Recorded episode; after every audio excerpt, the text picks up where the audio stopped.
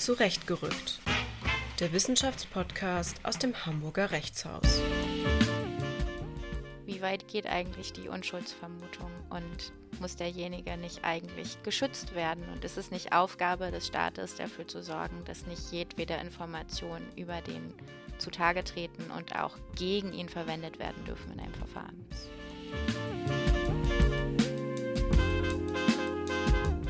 Hallo und herzlich willkommen zu einer weiteren Ausgabe von Zurechtgerückt, dem Wissenschaftspodcast aus dem Hamburger Rechtshaus. Mein Name ist Simone Kuhlmann und in dieser Folge soll es um das Strafvollzugs- und Strafprozessrecht in Deutschland und insbesondere um die Frage gehen, was Anstaltsärzte über den Gesundheitszustand von Inhaftierten eigentlich mitteilen dürfen. Und dazu haben wir uns Hanna Ofterdinger eingeladen. Hanna hat Rechtswissenschaften an der Humboldt-Universität zu Berlin studiert und ist seit Mitte 2018 wissenschaftliche Mitarbeiterin am Lehrstuhl für Strafrecht und Strafprozessrecht von Professor Dr. Dr. Milan Kuli, wo sie zum Thema strafprozessuale Offenbarungspflichten von Anstaltsärzten promoviert. Herzlich willkommen, Hanna. Hallo. Ja, ähm, bevor wir in dein Thema einsteigen und tatsächlich zum Strafvollzugsrecht und Strafprozessrecht kommen, ähm, ist es ja Usus, dass wir unseren Gästen ein paar persönliche Fragen stellen, um dich besser kennenzulernen. Und ja, aus eigener Erfahrung weiß ich ja, dass du neben deiner Promotion noch sehr engagiert bist und du beispielsweise gerade mit einem Team von anderen wissenschaftlichen Mitarbeitern an der Fakultät ein neues Mentoring-Programm aufbaust. Und deshalb möchte ich dich gerne fragen, wie viel Platz bleibt eigentlich neben einer Promotion und der Tätigkeit an einem Lehrstuhl noch, um solche Projekte anzuschieben und realisieren zu können?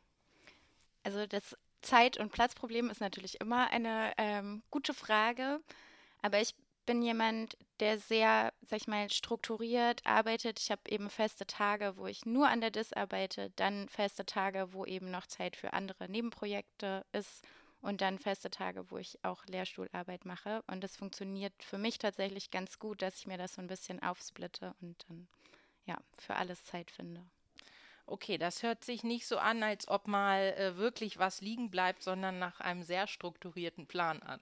Ja, was liegen bleibt, also eigentlich nur, wenn ich keine Lust auf irgendwas habe, dann zieht man natürlich immer gerne andere Projekte vor. Wenn es an der Disk gerade nicht so gut läuft, dann schreibt man natürlich gerne noch mal ein paar E-Mails für andere Sachen, um dann nicht weiterarbeiten zu müssen. Ja, das äh, kenne ich doch selbst nur zu gut. Ja, ähm, Gibt es denn etwas oder jemanden vielleicht, der dich inspiriert hat, äh, zu promovieren und diesen Schritt in die Wissenschaft zu wagen nach äh, deinem Studium und deinem Referendariat? So genau kann ich das gar nicht mehr sagen. Also nach dem Studium hatte ich so einen kurzen Moment, wo ich erstmal eine Pause brauchte von Jura und habe nach dem ersten Examen tatsächlich ein halbes Jahr so Nebenjobs gemacht, die gar nichts mit Jura zu tun hatten, weil ich irgendwie mal rausfinden musste für mich selber, ob das weiterhin was für mich ist. Und im Referendariat habe ich dann so ein bisschen meine Liebe zum Strafrecht gefunden tatsächlich und das Referendariat eben auch sehr strafrechtlich ausgelegt. Und diesen Gedanken zu promovieren, dass ich mir das gut vorstellen könnte, hatte ich irgendwie schon so länger im Kleinen. Und dann habe ich, als das Referendariat zu Ende ging, eben vor der mündlichen Prüfung, habe ich einfach mal geguckt, ähm, gibt es zufällig gerade Stellen an der Uni Hamburg, äh, wo man promovieren kann? Und da kam eben die Stelle von Milan Kuli, die ausgeschrieben war. Und das war die erste und einzige Bewerbung, die ich nach dem Referendariat geschrieben habe. Ich habe die Stelle bekommen und dann dachte ich, dann soll das wohl so sein. Ja, das ist doch schön, dass das dann auch äh, manchmal sich so findet, einfach, äh, ohne dass man da vielleicht manchmal auch ganz groß drüber nachdenkt.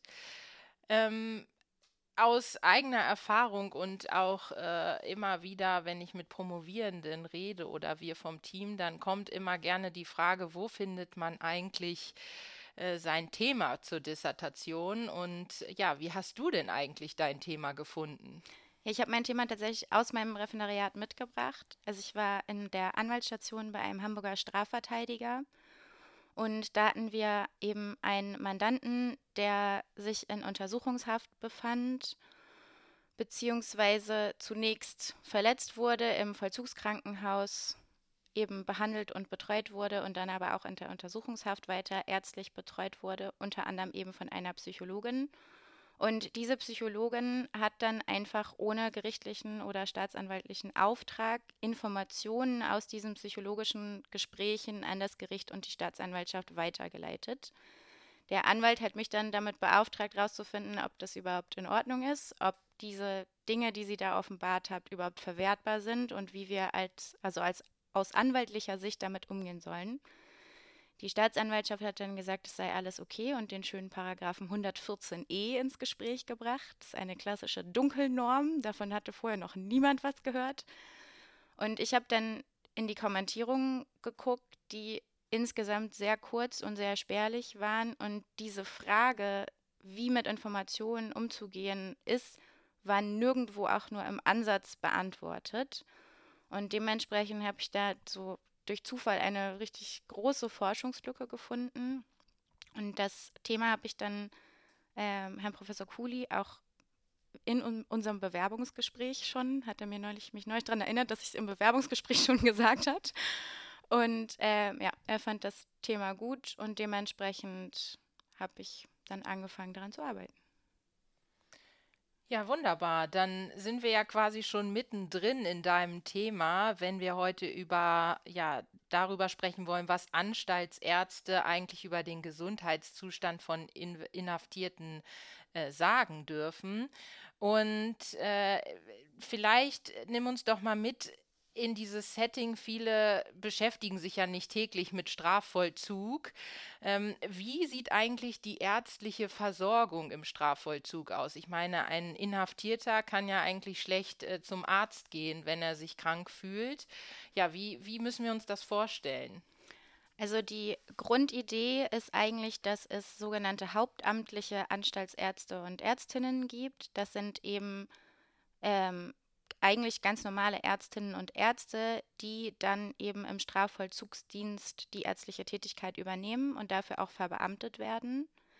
Tatsächlich ist es aber so, dass natürlich die sogenannte Gefängnismedizin unter Ärztinnen und Ärzten auch nicht sonderlich beliebt ist und die Zahl der verbeamteten Ärztinnen und Ärzte nimmt stetig ab in den letzten Jahren. Das bedeutet, dass diese Lücke jetzt inzwischen durch sogenannte Vertragsärzte gefüllt werden muss. Das sind Ärztinnen und Ärzte, die eben an bestimmten Tagen Dienst in der Vollzugsanstalt wahrnehmen und da eben Gefangene behandeln. Und die Behandlung der Gefangenen sollte eigentlich genauso erfolgen, wie sie auch außerhalb der Vollzugsanstalt erfolgt, also die gleichen medizinischen Leistungen, die gleichen Ansprüche. Allerdings funktioniert das natürlich in der Praxis nicht genauso wie außerhalb der Vollzugsanstalt. Also bestimmte Dinge können natürlich nicht genauso gemacht werden und auch die Arzt-Patienten-Beziehung ist einfach nicht dieselbe, wie sie außerhalb wäre, weil sich die Gefangenen natürlich den Arzt oder die Ärztin nicht aussuchen können, sondern denjenigen nehmen müssen, der einfach da ist. Ja, das kann man sich gut vorstellen. Ist es denn so, dass äh, es gibt ja nun für jede, für jeden Fachbereich unterschiedliche Ärzte und jetzt hast du gesagt, äh, es, es gibt einen Vertragsarzt für die jeweilige Anstalt. Ähm, gibt es denn da auch verschiedene Ärzte oder kommen dann aus den unterschiedlichen Fachbereichen, je nachdem, wo das medizinische Problem liegt, äh, verschiedene Ärzte vorbei? Es kommt ein bisschen drauf an. Also grundsätzlich machen die Bundesländer da ihre eigenen Regelungen. Also das Strafvollzugsrecht ist eben Landesrecht und die unterschiedlichen Bundesländer und die unterschiedlichen Anstalten sind natürlich auch unterschiedlich aufgestellt. In einigen Bundesländern gibt es sogenannte Vollzugskrankenhäuser. Also das sind wirklich ganze Krankenhäuser mit auch Fachpersonal, die eben sich um die Behandlung von Gefangenen kümmern. Das gibt es aber nicht überall. Und dann ist es natürlich immer möglich, dass wenn der Anstaltsarzt oder die Ärztin, die Allgemeinmedizinerin ist, ein größeres Problem sieht, der betreffende Gefangene auch außerhalb der Vollzugsanstalt weiter behandelt werden kann. Also es gibt schon die Möglichkeit, dass dann eben in ein normales Krankenhaus geschickt wird oder dass da irgendwelche besonderen ärztlichen Behandlungen von außerhalb in Anspruch genommen werden. Und wenn man sich die Situation in Deutschland äh, anguckt, kannst du sagen, wie viele Personen sich eigentlich derzeit im Strafvollzug befinden und äh, oder wie viele Anstalten es eigentlich in Deutschland gibt? Also einfach um mal eine Größenordnung zu haben. Ich selbst äh, habe da auch Schwierigkeiten, wie man das eigentlich einordnen kann, wie viele Personen davon betroffen sind. Ja, also ähm, Stand Anfang 2020 waren ungefähr 46.000 Personen im Strafvollzug und davon sind tatsächlich 43.000 ungefähr Männer und 2.600 Frauen. Also man sieht schon, es sind wesentlich mehr männliche Strafgefangene als weibliche. Wie viele Anstalten es genau gibt, kann ich nicht sagen. Also das habe ich nicht im Kopf.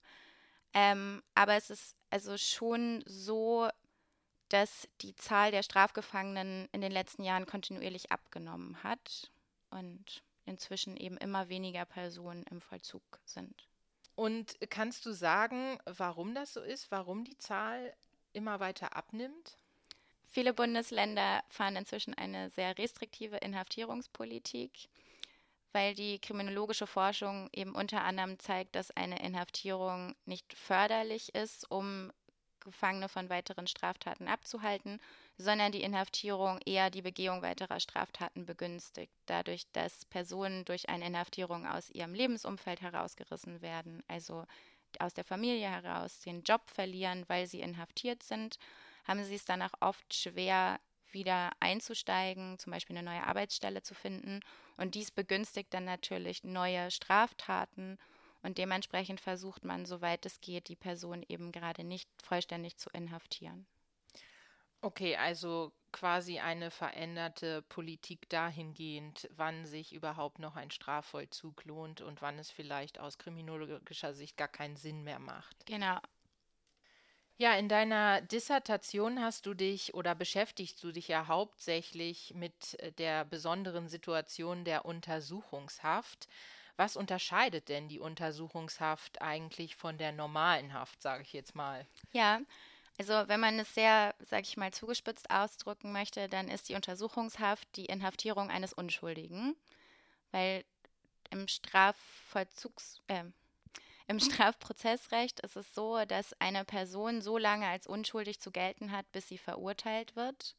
Und das bedeutet auch, dass bis zum Urteilsspruch eben die Schuld der Person einfach noch nicht feststeht. Die Untersuchungshaft durchbricht eben dieses Schuldprinzip in der Hinsicht, dass es trotzdem die Möglichkeit gibt, den oder die Betroffene ins, äh, zu inhaftieren. Also es ist schon eine besondere Situation, dass die Person eben inhaftiert ist, obwohl sie gar nicht feststehend einer Straftat beschuldigt wurde. Und wann kommt dann so jemand überhaupt in Untersuchungshaft? Also was sind überhaupt die Voraussetzungen, wenn ja eigentlich die Unschuldsvermutung zu diesem Zeitpunkt noch gilt? Also es gibt in der Strafprozessordnung eben besondere Voraussetzungen dafür, dass Untersuchungshaft angeordnet werden kann. Das sind die sogenannten Haftgründe. Das ist unter anderem Flucht, also wenn eine Person tatsächlich geflohen ist die Fluchtgefahr, wenn die Gefahr besteht, dass eine Person flüchtet und sich eben der Strafverfolgung entzieht. Außerdem die Verdunkelungsgefahr, also wenn die Gefahr besteht, dass die Person Einfluss auf Zeugen der Straftat nimmt, Beweise verschwinden lässt oder ähnliches. Und dann schließlich noch die Wiederholungsgefahr. Und es muss einer dieser Haftgründe vorliegen, damit überhaupt Untersuchungshaft vollzogen werden kann. Okay, das heißt, da sitzen in der Untersuchungshaft Personen, deren Schuld noch gar nicht bewiesen ist. Was bedeutet das denn jetzt gemünzt auf dein Thema, auf ärztliche Untersuchung für die Person konkret? Also für die Ko Personen konkret bedeutet das unter anderem, dass sie sich eben von dem Arzt untersuchen lassen müssen. Also um überhaupt in Untersuchungshaft zu kommen, muss eine sogenannte Eingangsuntersuchung gemacht werden. Das bedeutet, die Personen müssen zwangsläufig ärztlich untersucht werden. Das muss zwar nicht mit körperlichen Eingriffen verbunden sein, aber zumindest äußerlich auf bestimmte Krankheiten vielleicht, auf bestimmte Suchterkrankungen vielleicht untersucht werden. Und bei all diesen Untersuchungen können natürlich einfach Informationen zutage treten, die derjenige so nicht offenbart hätte.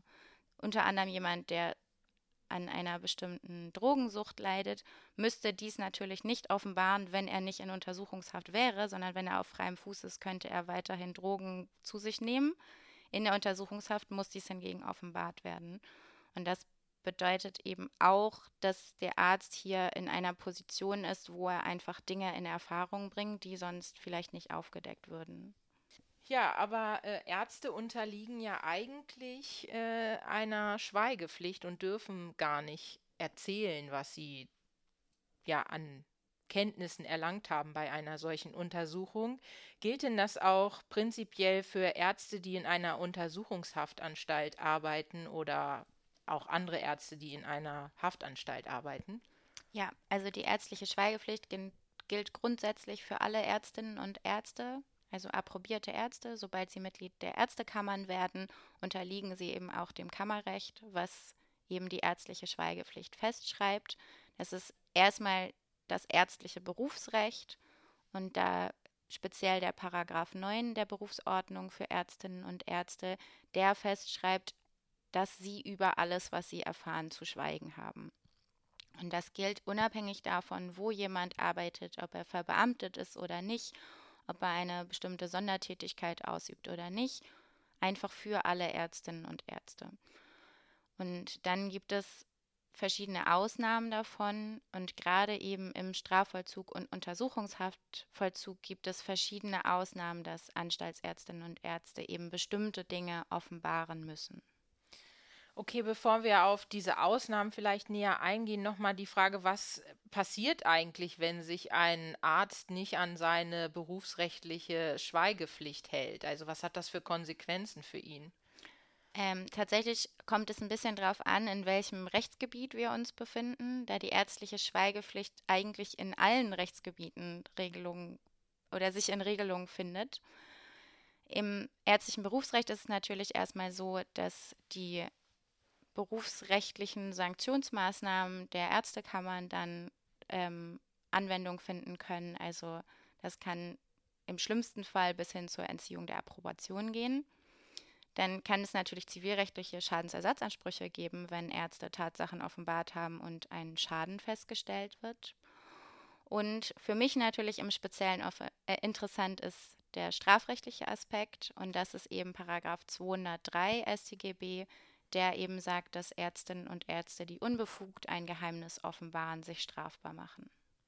Und äh, in welchem Strafrahmen bewegt man sich da? Also, um sich das mal so vorzustellen. Also der Paragraph 203 Strafgesetzbuch sagt eben Freiheitsstrafe bis zu einem Jahr oder Geldstrafe. Das ist natürlich keine besonders hohe Strafe.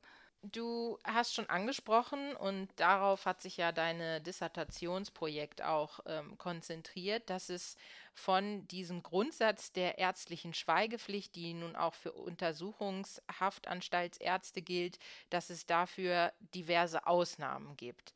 Und äh, ja, erzähl doch mal, was, äh, was gibt es denn da für Ausnahmen und in welchen Grenzen oder welchem Umfang die, gibt es denn dann noch die Schweigepflicht? Also grundsätzlich muss man zunächst unterscheiden zwischen sogenannten Offenbarungspflichten. Das sind eben genau Pflichten, wo der Arzt oder die Ärztin sich offenbaren muss, also auch nicht entscheiden kann, ob er oder sie das möchte. Und dann gibt es sogenannte Offenbarungsbefugnisse. Da wird eben gesagt, dass unter bestimmten Voraussetzungen darf sich derjenige offenbaren. Dann gibt es ganz grundsätzliche Pflichten, wo sich jemand offenbaren muss. Das ist zum Beispiel nach dem Infektionsschutzgesetz, wenn eine besonders anstreckende Krankheit festgestellt wird, dann muss dies eben einfach mitgeteilt werden. Dann gibt es Befugnisse, zum Beispiel im Kinderschutzkooperationsgesetz, dass wenn ein Arzt einen Verdacht für eine Kindesmisshandlung hat und die Gespräche mit den Eltern nicht erfolgversprechend sind, dann darf der Arzt sich eben hier an Jugendamt oder andere Behörden wenden. Und speziell im Strafvollzug gibt es natürlich verschiedene Pflichten und Befugnisse, die sind alle in den Landesgesetzen geregelt. Das ist unter anderem eben eine Offenbarungspflicht, wenn der Arzt das Gefühl hat, dass ein bestimmter Gefangener vielleicht gefährdet ist, sich selbst zu verletzen oder sogar eine Suizidgefahr besteht. Da geht es einfach um den Schutz des entsprechenden Gefangenen. Dann gibt es auch Pflichten zur Straftatverhütung. Also wenn ein Arzt davon erfährt, dass vielleicht eine bestimmte Straftat begangen werden soll innerhalb der Anstalt oder vielleicht sogar auch ein Ausbruch oder ähnliches geplant wird, dann soll sich offenbart werden. Und schließlich eben auch, wenn es um die Sicherheit und Ordnung innerhalb der Vollzugsanstalt geht. Wenn ich das aber richtig verstehe, dann ist auch je nach Unterschied, also um das es unterschiedlicherweise geht, um welche Informationen ist auch der Adressat immer ein anderer letztendlich. Also ich muss das Jugendamt äh, benachrichtigen, wenn es diesbezüglich Probleme gibt. Aber wenn es jetzt beispielsweise um den Infektionsschutz geht, dann ähm, ist der Arzt gehalten, das jemand anderem mitzuteilen. Genau, also beim Infektionsschutz zum Beispiel ähm, der Gesundheitsbehörde. Und das ist tatsächlich immer sehr explizit geregelt, wer im Einzelfall benachrichtigt werden soll. Also es ist nicht so, dass der Arzt dann sagen kann, hier übrigens öffentliches Statement, ich habe das und das festgestellt, sondern es ist schon so, dass die Informationsmitteilung eben einfach an einen bestimmten Adressaten gerichtet werden soll, um eben auch keine allgemeine Kenntlichmachung von bestimmten Tatsachen zu befeuern. Und läuft das dann immer eigentlich über die Anstaltsleitung im Zweifel? Also äh, frage mich gerade, weiß auch immer automatisch auch die Anstaltsleitung über sowas Bescheid oder ist dann doch die ärztliche Schweigepflicht äh, so weitreichend noch, dass es zumindest dann vielleicht an Behörden weitergetragen wird, wie ähm, das Gesundheitsamt, aber nicht zwingend auch an die Anstaltsleitung? Ähm, also ja und nein. Ähm, man muss sich so ein bisschen den inneren Aufbau von Vollzugsanstalten angucken. Die Anstaltsleitung ist quasi der Kopf der Vollzugsanstalt, wenn man das so ähm, sagen möchte. Und die Anstaltsleitung ist tatsächlich auch die Stelle, für, die für die Kommunikation der Anstalt nach außen zuständig ist. Also alles, was die Anstalt nach außen kommuniziert, wofür die Anstalt verantwortlich ist, das muss immer durch die Anstaltsleitung nach außen getragen werden. Das heißt, in den Gesetzen ist schon vorgesehen, dass sich der Anstaltsarzt selber nur der Anstaltsleitung gegenüber offenbart und die Anstaltsleitung dann eben diese Information an die entsprechenden Stellen weiterreicht.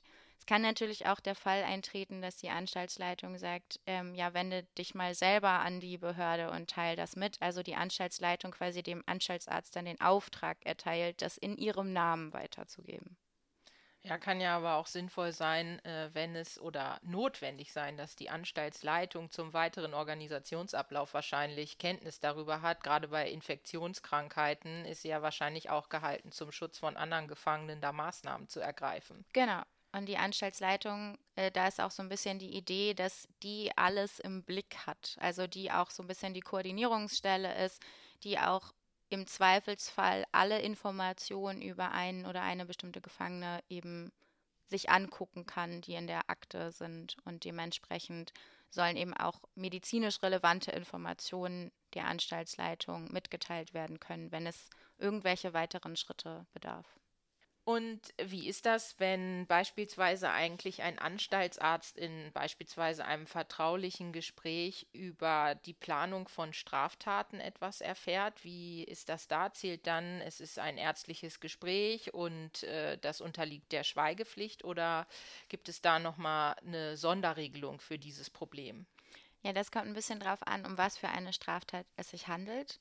Grundsätzlich ähm, gibt es keine Anzeigepflicht für die äh, für geplante Straftaten. Allerdings gibt es davon eine Ausnahme und das ist der Paragraph 138 Strafgesetzbuch. Da sind eben bestimmte Straftaten aufgezählt, unter anderem eben Kapitalverbrechen wie Mord und Totschlag, die auf jeden Fall zur Anzeige gebracht werden müssen, wenn von einem Planungsvorhaben eben ähm, Kenntnis erlangt wird. Also wenn der Arzt, Anstaltsarzt erfährt, dass zum Beispiel ein Mord oder Totschlag innerhalb der Vollzugsanstalt geplant wird, dann muss er dies sowieso anzeigen. Und das gilt aber auch, wenn eine Straftat außerhalb der Vollzugsanstalt geplant wird. Der 138 Strafgesetzbuch zählt eine ganze Reihe von Straftaten auf. Allerdings sind Ärzte und auch bestimmte andere berufsschweigepflichtige Personen nach 139 privilegiert. Also die müssen nur ganz bestimmte Verbrechen zur Anzeige bringen und die übrigen Straftaten eben nicht. Das heißt also, der kleine Ladendiebstahl, äh, der vielleicht dann nicht. Genau.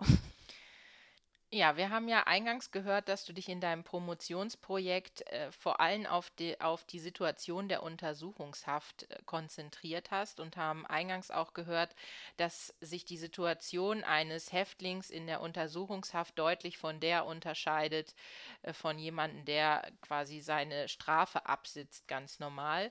Und dort nicht einfach äh, wie ein normaler Strafgefangener zum Arzt geht, sondern auch beim Eingang in die Untersuchungshaft gezwungen ist, sich einer Untersuchung zu unterziehen. Gibt es denn da äh, spezielle Regelungen, die Ausnahmen von der ärztlichen Schweigepflicht vorsehen?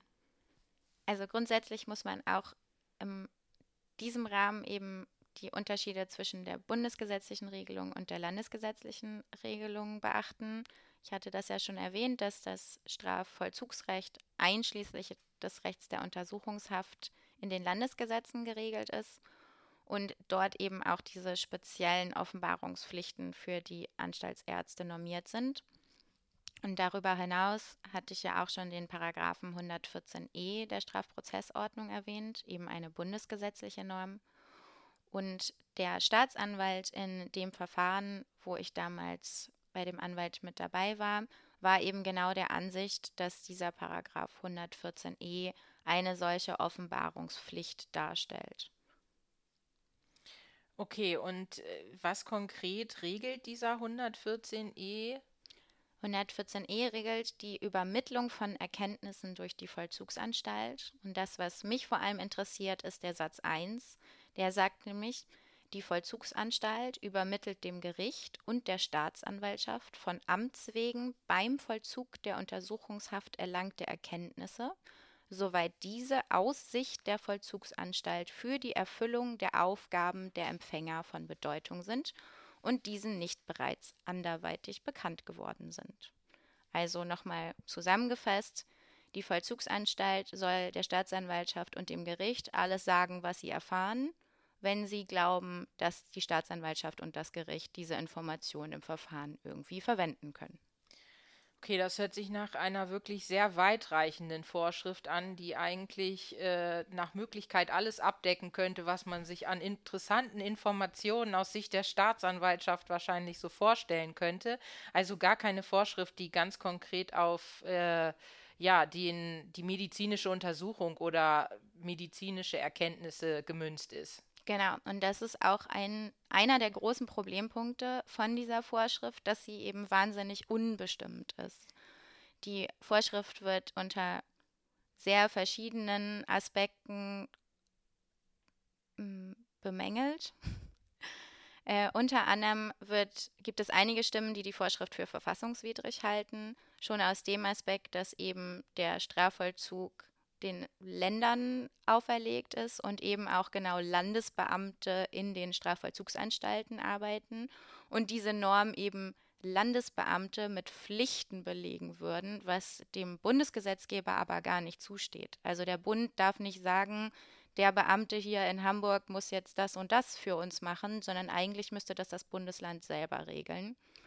Und genau dieser Kritikpunkt ist auch einer der für mich wichtigsten Streitpunkte, nämlich genau die Frage, wer ist eigentlich die Vollzugsanstalt, von der diese Vorschrift spricht? Meint die Vorschrift wirklich jeden einzelnen Beamten und meint sie dann eben auch die in der Anstalt tätigen Ärzte, die tätigen Psychologinnen, meint sie die Sozialarbeiter, die ja eigentlich alle berufsschweigepflichtig sind?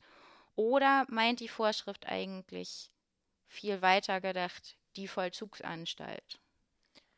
Ja, und zu welchen Erkenntnissen bist du bei deiner Untersuchung im Rahmen deines Promotionsprojekts jetzt gekommen?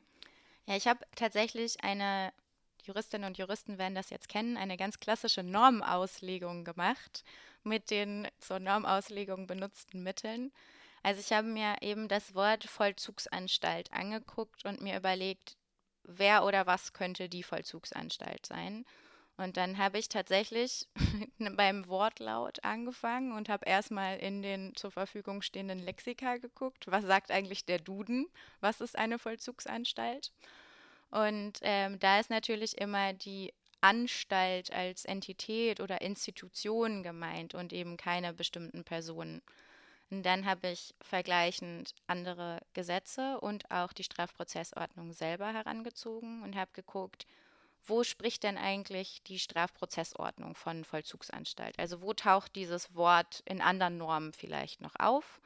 Und kennt die Strafprozessordnung vielleicht einen Unterschied zwischen der Anstalt und der Anstaltsleitung?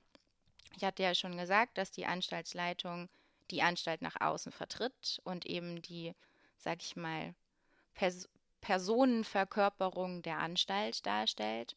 Und tatsächlich kennt die Strafprozessordnung sehr wohl einen Unterschied zwischen Vollzugsanstalt und Anstaltsleitung. Also der Begriff Vollzugsanstalt wird in anderen Normen eher als Bezeichnung der gesamten Institution verwendet.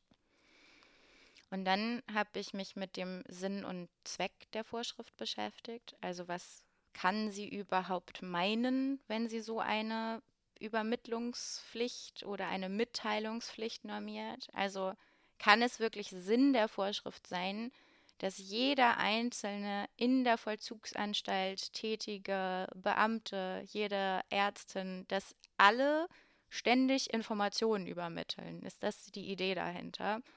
und bin dann eben zu dem Schluss gekommen, dass dies nicht der Sinn der Vorschrift sein kann. Vor allem auch, wenn man sich den letzten Punkt anguckt, eben, dass es aus Sicht der Vollzugsanstalt von Bedeutung sein soll und der Staatsanwaltschaft und dem Gericht noch nicht bekannt sein soll. Wie soll denn eine Justizvollzugsbedienstete wissen, was im Strafverfahren von Bedeutung ist und wie soll sie vor allem wissen, ob das dem Gericht und der Staatsanwaltschaft schon bekannt ist. Und dann bin ich eben zu dem Schluss gekommen, dass der Paragraph 114e die Vollzugsanstalt als gesamte Institution meint und nicht die einzelnen Personen. Und das heißt letztendlich konkret auf den Fall gemünzt, äh, ein Anstaltsarzt wäre danach also nicht verpflichtet, die Informationen weiterzugeben. Genau, nach meiner Ansicht wäre er eben gerade nicht verpflichtet mir erscheint es auch, wenn man daran denkt, dass du sagtest eingangs, dass äh, viele Vollzugsanstalten gar nicht mehr zwingend jemanden vor Ort haben, äh, sondern dann nur noch vertragsmäßig kommt, der dann quasi nicht zwingend in dieses Konstrukt eingebunden ist, ähm, dass das ja dann in diesem Fall er wahrscheinlich sowieso nicht darunter gefallen wäre, es also dann für die Frage der Offenbarungspflicht einfach darauf ankommen würde, welches Vertragsverhältnis hat jetzt eigentlich der Arzt, der den, äh, ja, den, die Person in der Untersuchungshaftanstalt untersucht, äh, in welchem Verhältnis steht er zu, zu der Anstalt. Ja, genau. Und da auch zum Beispiel, welchen Kenntnisstand hat derjenige. Ich denke, man kann schon davon ausgehen, dass jemand, der hauptamtlicher Anstaltsarzt ist und eben ja auch verbeamtet ist, bessere Kenntnis über die Rechtsgrundlagen vom Strafvollzug hat, vielleicht weil er auch schon länger dort tätig ist und weil er auch aufgrund seiner besonderen Stellung eben weiß, was für Normen vielleicht für ihn gelten. Und jemand, der nur vertraglich zweimal die Woche in die Anstalt kommt, hat wahrscheinlich nicht die gleiche Kenntnis. Das würde dann ja aber dazu führen, dass ein Anstaltsarzt, der verbeamtet ist, dann denken würde, ach, 114e gilt auch für mich, ich muss jetzt alles mitteilen. Ein Vertragsarzt aber diese Vorschrift gar nicht kennt, dementsprechend gar nicht auf die Idee kommt mitzuteilen und dann wäre es für den oder die Betroffene ein Glücksspiel, ob es jetzt ein verbeamteter Arzt ist oder ein Vertragsarzt. Und das kann ja auch nicht die Idee sein, dass wir so eine Ungleichbehandlung durch einfach unterschiedliche Mitteilungspflichten haben. Und äh, vor allen Dingen, und das sagtest du auch schon, erscheint es mir wirklich sehr schwierig abzugrenzen, was sind eigentlich Informationen, die für die Staatsanwaltschaft von Interesse sein könnten, beziehungsweise äh, denen zur Kenntnis zu bringen ist, wenn ich als äh, Vollzugsbeamter oder als Arzt davon Kenntnis erlange. Genau. Und die, also die meisten Stimmen in der Literatur legen das auch sehr einschränkend aus. Vielleicht müssen wir nochmal einen kleinen Schlenker machen zu Persönlichkeitsrechten, weil das an dieser Stelle tatsächlich relevant wird. Ich versuche jetzt diesen kleinen Schlenker sehr kurz zu halten, da ich mich ja auch nicht mit öffentlichem Recht im weiteren Sinne und Grundrechten befasse. Aber kurz gesagt beinhaltet das Recht auf freie Entfaltung der Persönlichkeit eben auch das Recht zu entscheiden, wie mit den Informationen, die über die Person existieren, umgegangen werden sollen. Und das ist insbesondere das Recht auf informationelle Selbstbestimmung, was das Bundesverfassungsgericht aus Artikel 1 und Artikel 2 Grundgesetz hergeleitet hat. Das heißt, grundsätzlich darf der Staat nicht einfach so Informationen über meine Person abgreifen und die nicht einfach verwenden. Und das hat eben in der Literatur dazu geführt, dass diese Frage, welche Erkenntnisse sind von Bedeutung und welche Erkenntnisse sollten übermittelt werden, restriktiv ausgelegt wird. Das heißt nicht irgendwie alle Erkenntnisse, die über die Person jetzt in der Haft zutage treten. Es kann ja schon sein, dass derjenige vegetarisches Essen in der Haft ist. Das ist nicht immer von Bedeutung sondern die Literatur oder viele Stimmen in der Literatur sagen eben, dass nur solche Erkenntnisse von Bedeutung sind, die mit den Haftgründen zusammenhängen oder diese Haftgründe eben berühren. Das hatten wir ja anfangs schon besprochen, was können Haftgründe sein und eben nur wenn so ein Grund tatsächlich durch die Information irgendwie tangiert wird, dann soll das mitgeteilt werden. Und darüber hinaus wird auch immer gesagt, wenn die Sicherheit und Ordnung der Anstalt betroffen ist, dann könnte das natürlich auch eine relevante Information für die Staatsanwaltschaft oder das Gericht sein. Ja, jenseits dieses Aspekt von Sicherheit und Ordnung für die Anstalt, ähm, kannst du vielleicht mal ein konkretes Beispiel nennen, was für die Staatsanwaltschaft so von Interesse ist? Also du hast gesagt, vegetarisches oder veganes Essen vielleicht nicht, aber an was könnte Sie denn interessieren an so einer medizinischen äh, Untersuchung? Was könnte da zutage kommen, was dann tatsächlich ganz praktisch von Relevanz für eine Staatsanwaltschaft sein kann? Also grundsätzlich würde ich der Staatsanwaltschaft unterstellen, dass alles für sie relevant ist und auch das Vegetarier-Dasein könnte ja relevant sein. Aber ja, also konkrete Beispiele wären eben unter anderem Verletzungen, die derjenige vielleicht hat, Verletzungen, die er sich vielleicht durch die Tatwaffe zugefügt hat. Also stellen wir uns vor, derjenige hat irgendwie Bomben gebaut und hat an den Händen Verbrennungen, die ganz stark darauf hindeuten, dass er in der Vergangenheit vielleicht schon mal Bomben gebaut hat oder rumexperimentiert hat. Oder bestimmte chemische Verätzungen, die darauf hindeuten, dass er eben mit irgendwelchen Chemikalien hantiert hat. Darüber hinaus können es natürlich auch Vorerkrankungen oder insbesondere eben Suchterkrankungen sein. Das ist auch relativ gängig, dass jemand bei einer Suchterkrankung eben sogenannte Beschaffungskriminalität begeht. Also entweder Diebstähle begeht oder tatsächlich auch andere Vermögensdelikte begeht, um eben an Geld zu kommen, um sich Drogen zu beschaffen. Das kann natürlich relevant sein. Und schließlich natürlich auch immer die psychische Verfassung desjenigen für die Staatsanwaltschaft wahnsinnig interessant. Und da ist es insbesondere im Rahmen der Wiederholungsgefahr, die ja einen Haftgrund darstellt, natürlich schon sehr interessant, ob derjenige eine bestimmte psychische Störung hat, ob derjenige vielleicht sogar eine pädophile Störung hat, die dann explizit auf Wiederholungsgefahren hindeuten kann.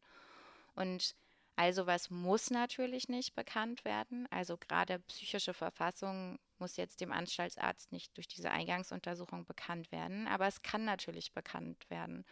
Viele von den Anstaltsärzten und Ärztinnen arbeiten sehr lange im Strafvollzug. Das heißt, sie haben einfach eine sehr große Berufserfahrung, können einfach einschätzen, was bei jemandem auffällig ist, auch nach einem ersten Gespräch.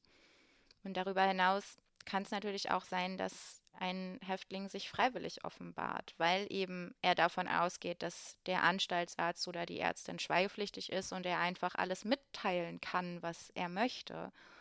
Und hier ist natürlich sehr problematisch, wie dann damit umzugehen ist, gerade wenn jemand was freiwillig offenbart, weil er eben denkt, das wird nicht weitergereicht.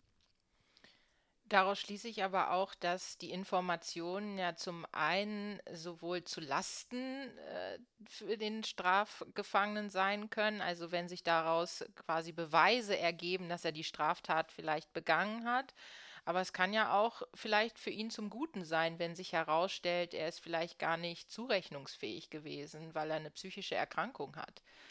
Ja, das ist tatsächlich, also auch ein sehr interessanter Punkt. Also die Schuldfähigkeit. Ähm, auf den ersten Blick für Außenstehende erscheint es vielleicht so, dass wenn jemand eine Straftat begangen hat und nicht schuldfähig ist, dass das ja erstmal gut für ihn ist. Also dann wird er halt nicht bestraft. Aber so funktioniert das System ja leider nicht. Wenn jemand eine Straftat begangen hat und nicht schuldfähig ist, dann gibt es zwar keine Haftstrafe, aber dann gibt es eine Unterbringung, in der Regel in einem psychiatrischen Krankenhaus, also in der Forensik.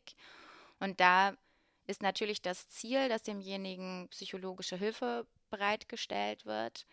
Gleichzeitig ist aber diese Unterbringung in der Forensik nicht an eine Zeit geknüpft. Also das bedeutet nicht wie bei einer Haftstrafe, wo gesagt wird, hier zwei Jahre Freiheitsstrafe, man geht eben zwei Jahre in Haft und danach kommt man wieder raus.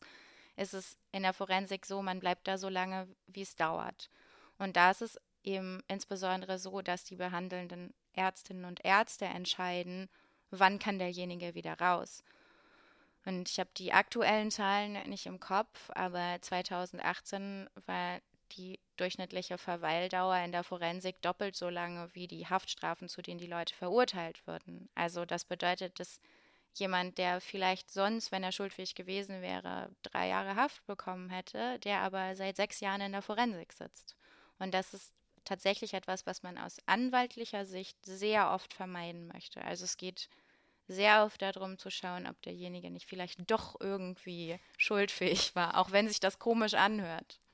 Okay, aber aus einer anderen Perspektive würde man ja wahrscheinlich schon argumentieren, dass ihm da vielleicht eher geholfen wird, als wenn er einen normalen Vollzug äh, absitzen würde.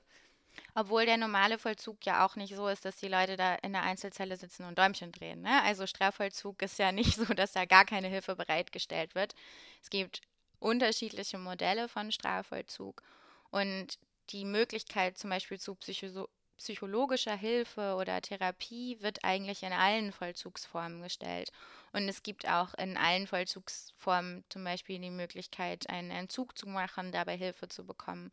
Es gibt ganz spezielle Anstalten, hier in Hamburg zum Beispiel die Sozialtherapeutische Anstalt, wo Gefangene einfach einen Antrag stellen können, dass sie da hinkommen und dann wird geguckt, ist derjenige therapiewillig? Gibt es gute Aussichten darauf, dass die Therapie bei ihm anschlägt? Und dann bekommen die da wirklich ein sehr gut zugeschnittenes Therapieangebot, während sie aber in einer, sage ich mal, normalen Haft sind. Kommen wir nochmal auf den Paragraph 114e der Strafprozessordnung zurück. Du hast ja jetzt gesagt, dass du zu dem Ergebnis kommst in deiner Untersuchung, dass sich daraus keine Offenbarungspflicht ergibt. Wenn jetzt aber doch ein Anstaltsarzt Informationen aus dieser medizinischen Untersuchung preisgibt, weil er das vielleicht für sich als notwendig empfindet, was hat das denn dann für Konsequenzen?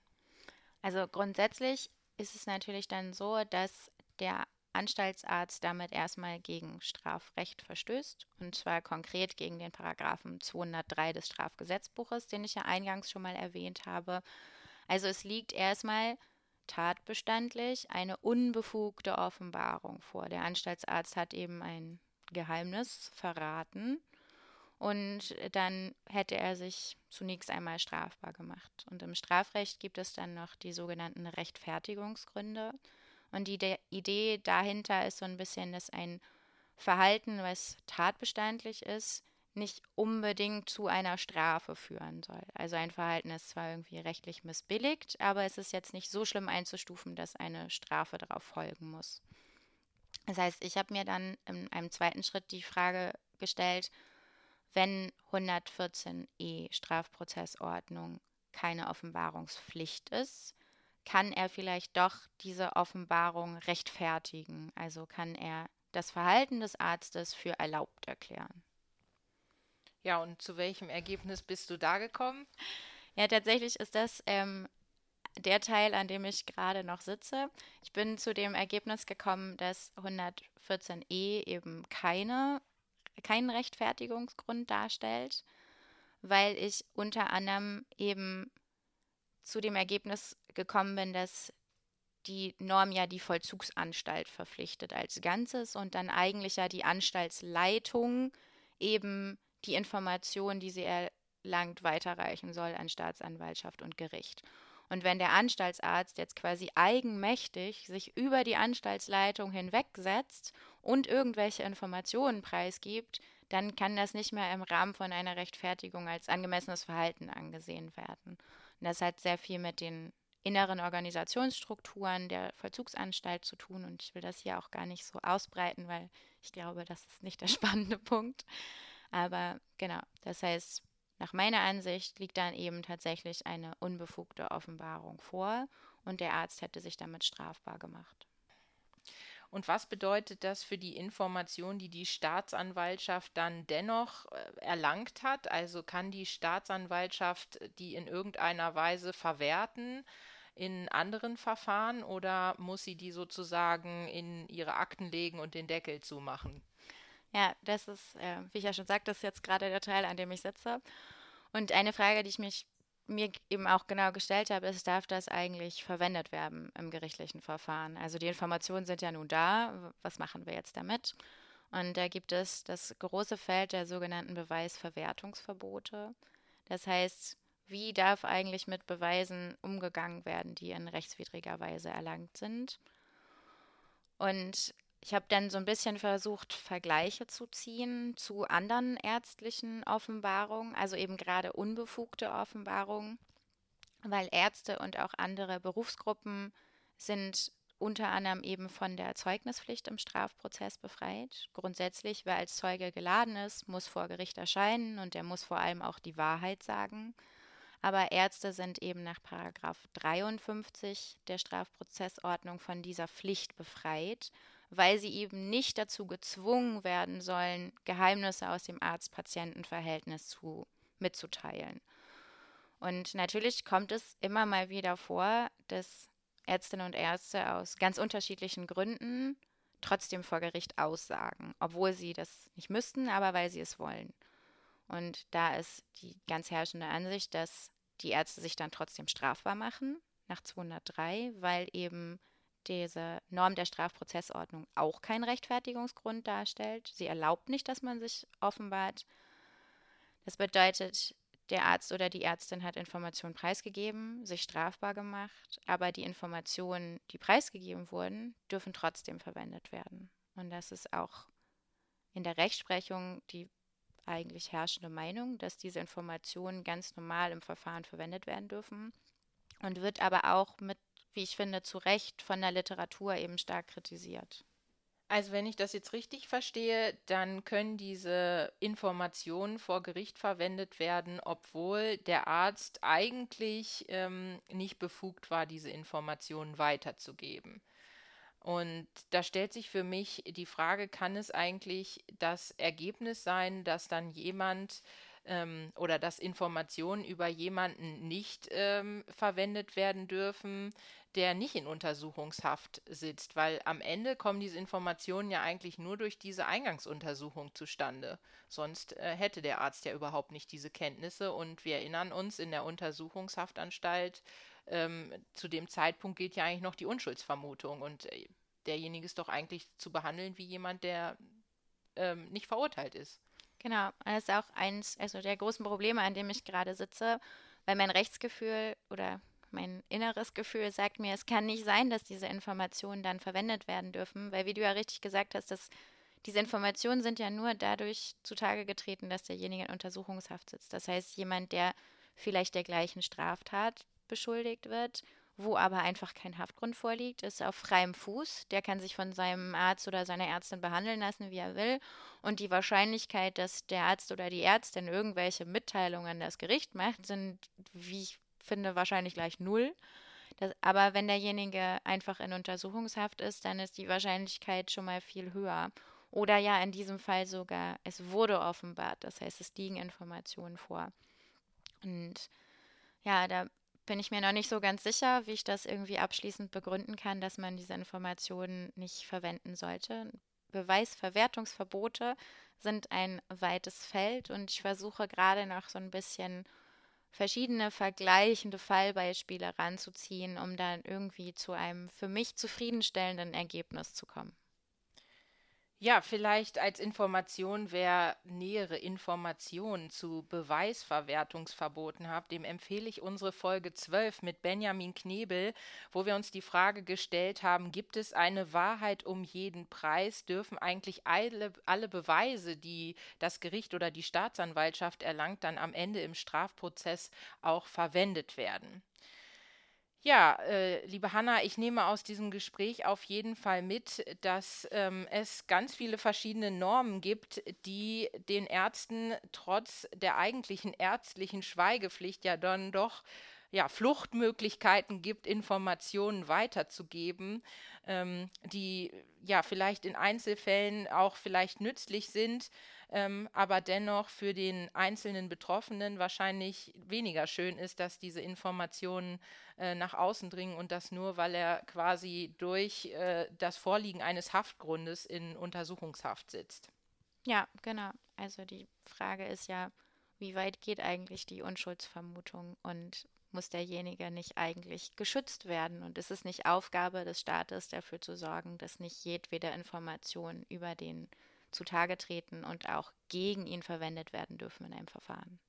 Genau, und insbesondere vor allen Dingen sensible Gesundheitsdaten, äh, wo ja nochmal ein besonderes Schutzinteresse wahrscheinlich äh, vorliegt. Ja, vielen Dank, Hanna, dass du uns äh, diese spannenden Einblicke in dein Forschungsprojekt, äh, was sozusagen in den letzten Metern ist, äh, gewährt hast und äh, uns hier Rede und Antwort gest äh, gestanden hast. Und falls ihr auch mal Lust habt, euer Promotionsprojekt bei uns vorzustellen oder auch Fragen und Anregungen zu unserem Podcast habt, dann schreibt uns doch gerne unter zurechtgerückt.jura.unihamburg.de. Und in der nächsten Folge soll es mal wieder um die Fragen rund um die Digitalisierung gehen. Das haben wir in der letzten Folge schon thematisiert. Und zu Gast wird Philipp Etzkorn sein der uns etwas über sein Dissertationsprojekt zum Thema Schiffzusammenstöße unter Beteiligung autonom fahrender Schiffe erzählen wird. Ich sage Tschüss, bis zum nächsten Mal und im Namen des ganzen Redaktionsteams natürlich Danke an unseren heutigen Gast und an unsere studentische Schnittassistenz Pascal Schütt, ohne den die Umsetzung der letzten Folgen und die Realisierung dieses gesamten Podcast-Projekts so nicht mehr möglich wäre.